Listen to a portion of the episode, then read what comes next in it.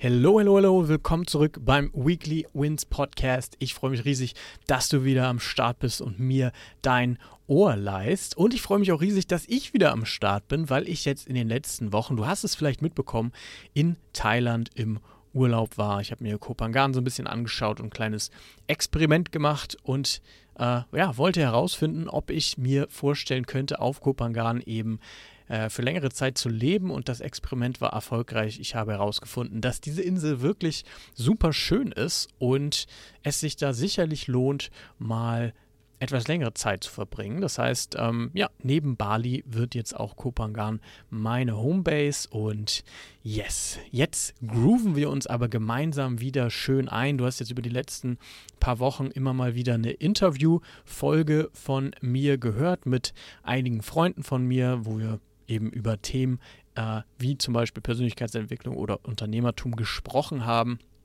Falls du die noch nicht gehört hast, feel free, äh, spul dich einfach nochmal ein bisschen zurück selber in den Podcast-Episoden und hör dir bei Bedarf einfach die einzelnen Folgen an. Das sind nämlich großartige Menschen, mit denen ich da sprechen durfte und äh, da wird bestimmt das ein oder andere Inspirationsmaterial am Start sein für dich. Und heute möchte ich mal mit dir über meine und vielleicht auch deine Scanner-Persönlichkeit sprechen. Vielleicht kennst du das, du hast eine Million Ideen, kommst aber nicht in die Umsetzung. Und das führt natürlich ganz, ganz oft zu Unentschlossenheit, zu Überforderung und dazu, dass man sich irgendwie anders fühlt. Und so fühlte ich mich äh, knapp 25 Jahre lang. Genauso lange spielt Chris schon im Fußballverein meines Heimatdorfs. Chris war vom Kindergarten bis zur 10. Klasse mein bester Kumpel und der fährt halt jede Woche dreimal zum Fußballtraining und steht jedes Wochenende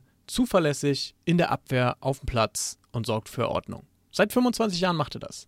Und ich sehe seinen Lifestyle jetzt heute nur noch auf Instagram, aber als Kind habe ich ihn halt krass bewundert, weil für ihn gab es halt nie eine Entscheidung zwischen A, B, C oder E, für ihn gab es immer nur F, also den Fußball. Also ein Ding. Das war's.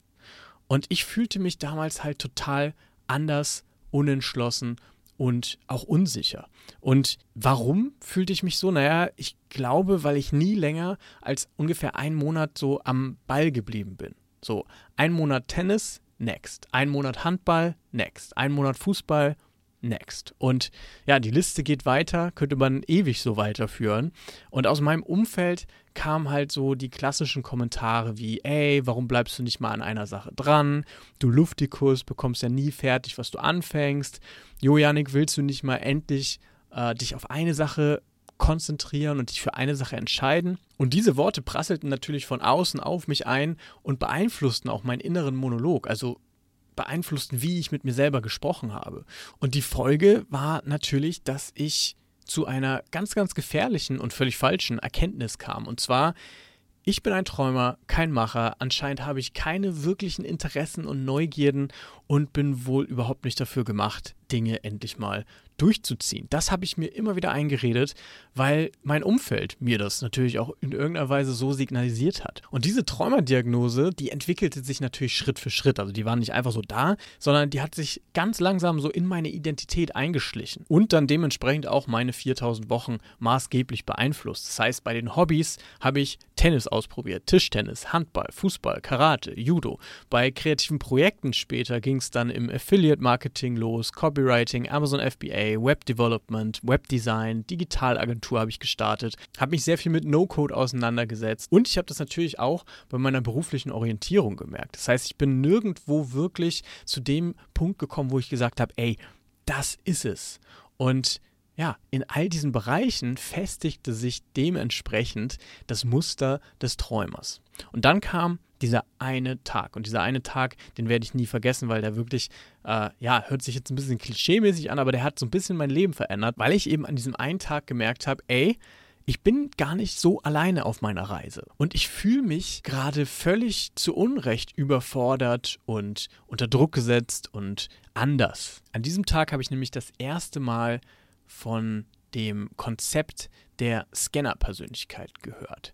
Scanner haben Probleme, sich auf ein Hobby, einen Beruf oder ein Projekt zu konzentrieren und zu fokussieren. Und Scanner fangen halt auch oft eine Sache an und hören relativ schnell wieder auf, weil sie das Interesse verlieren. Und das führt natürlich dazu, dass Scanner oft Selbstzweifel haben und prokrastinieren und ja, so einen gewissen Stress fühlen von all diesen Möglichkeiten und all diesen Chancen, die es da draußen gibt.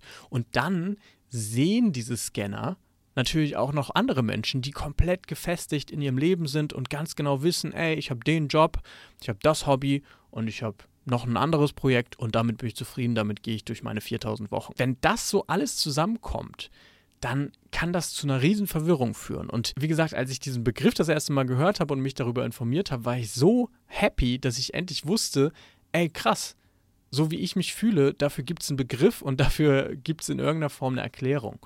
Und ja, kurz gesagt, Scanner nutzen ihre 4000 Wochen eben als Labor und machen so viele Experimente wie möglich. Und das Ding ist, wenn da dann die Strukturen und Systeme fehlen, dann wird das Ganze super ineffizient, weil sie halt vieles kennen, manches können, aber sich auf nichts richtig fokussieren. Und das ist eben die Gefahr, wenn man Scanner ist. Und wenn man es noch kürzer sagen wollen würde, dann könnte man sagen, Scanner sind kreative Multitalente ohne Fokus. Und je klarer ich mir dann mal meine eigene Scanner-Persönlichkeit angeschaut habe, desto intensiver veränderte sich auch meine Identität. Also der Begriff war tatsächlich dann wie so ein fehlendes Puzzleteil, was ich gefunden habe, eingesetzt habe und was dann so einen etwas tieferen Sinn ergeben hat. Und nach 25 Jahren hatte ich halt so das erste Mal so eine krasse Klarheit, die zum Beispiel mein Kindheitskumpel Chris schon sein ganzes Leben lang irgendwie unbewusst wahrscheinlich hatte. Und für mich kam an diesem Tag dann so ein riesiger Stein ins Rollen, weil nachdem ich diesen Scanner-Begriff dann wirklich in meinem Bewusstsein verankert habe und auch in meine Identität mit aufgenommen habe, kam es halt zu dieser extrem kristallklaren Klarheit, könnte man sagen.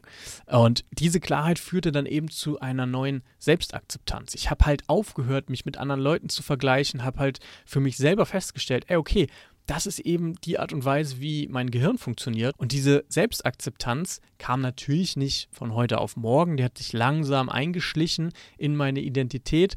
Und die führte dann aber auch zu so einer abstoßenden Antivision.